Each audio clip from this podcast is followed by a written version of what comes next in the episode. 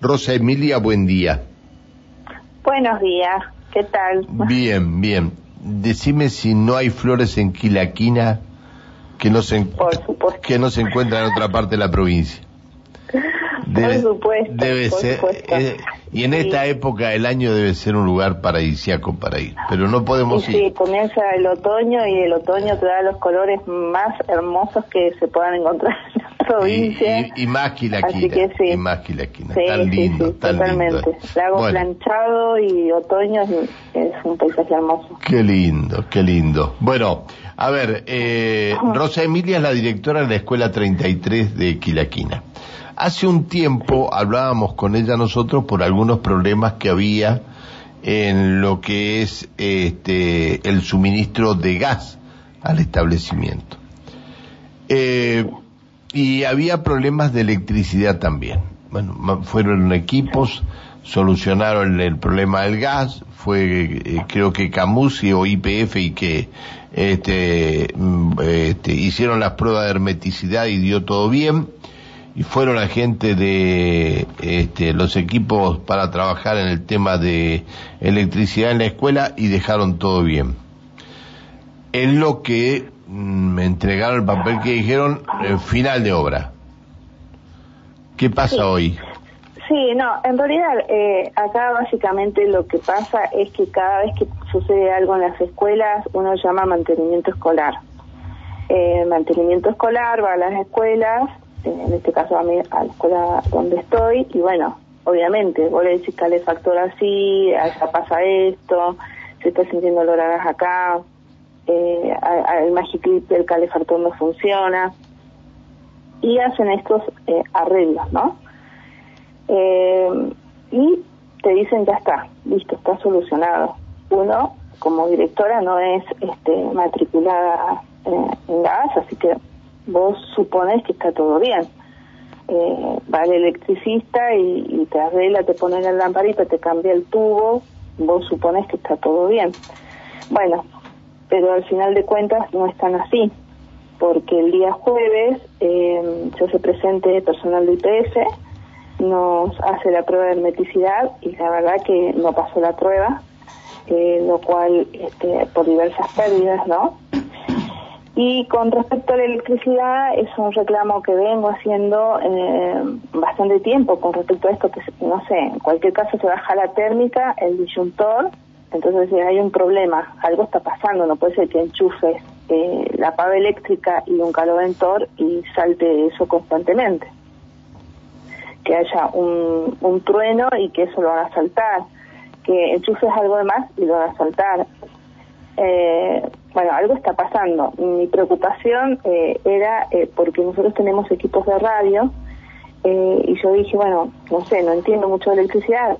Si me llega a quemar un equipo de esos, después para recuperarlo en una escuela pública, ¿sabes lo que podría llevar, no? Muchísimo tiempo. Es decir, ustedes con el equipo de radio se comunican, se pueden comunicar con quién. Nosotros tenemos un equipo de radio que es una radio escolar y comunitaria y está funcionando en lo que es todo el paraje y tiene un alcance eh, en algunos sectores de San Martín de los Andes. Bien, y con eh, esa radio ustedes le comunican a, a los alumnos del establecimiento eh, si hay clases, si no hay clases, qué está pasando. Sí, sí, y sobre todo durante pandemia fue, digamos, nuestra herramienta principal. Es una radio, es una radio FM. Claro, eh, exacto. Y durante la pandemia fue una herramienta re importante para la escuela. Entonces, bueno, yo vengo planteando estas cuestiones, pero bueno, sin eh, un resultado final, nunca hay presupuesto, no hay materiales, no hay tiempo, eh, volvemos la semana que viene, no vuelven, pasan 15 días, no vuelven, pasa el mes, no vuelven. Eh, lamentablemente esto es lo que estamos viviendo con, con respecto a, mantenimiento escolar. Jamás tienen este presupuesto para hacer las compras de las cosas, no sé, por decirte un picaporte. No tienen para los picaportes.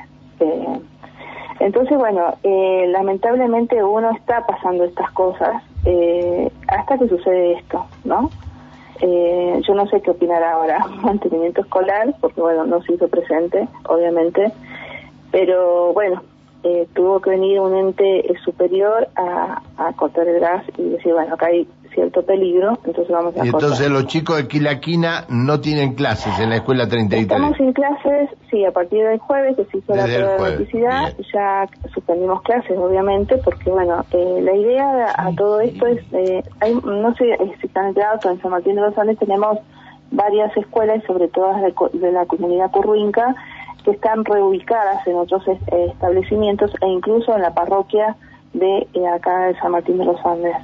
Eh, eh, Rosa, muy buenos días. Alejandra te saluda. Buenos días.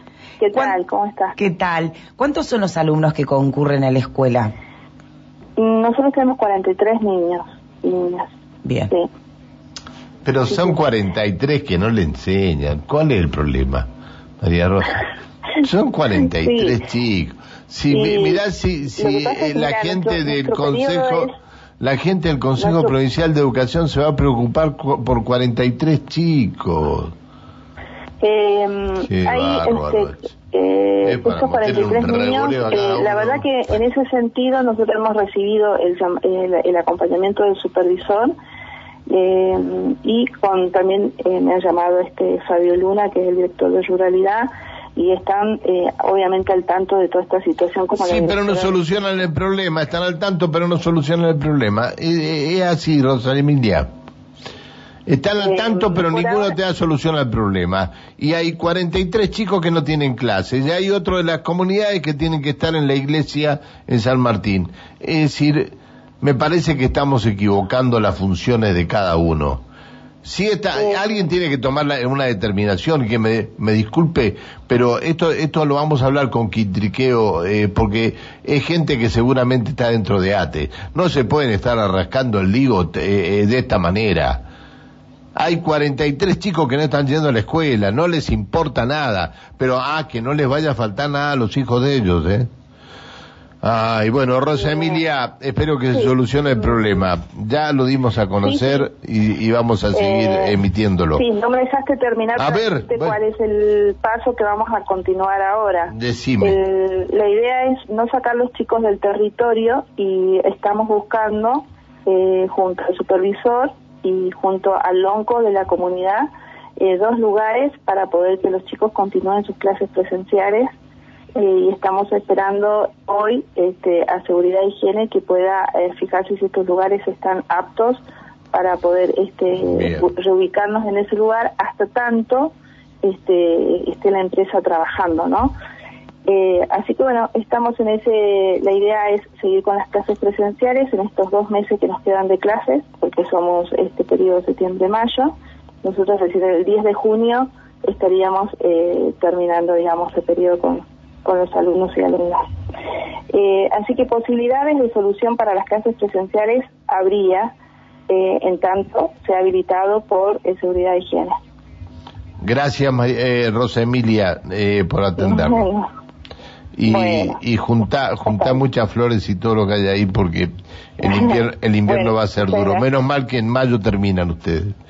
gracias, que sigas bien, hasta luego. Hasta luego. La directora de la Escuela 33 de Quilaquina Rosa Emilia. ¿Qué problemas se van a hacer si son 43 chicos de una comunidad en Quilaquina que no van a la escuela? ¿Qué les puede importar a esta gente, por el amor de Dios? ¿Qué gente? Ay, Dios santo, me pone, me pone, me enferma esto, me enferma esto.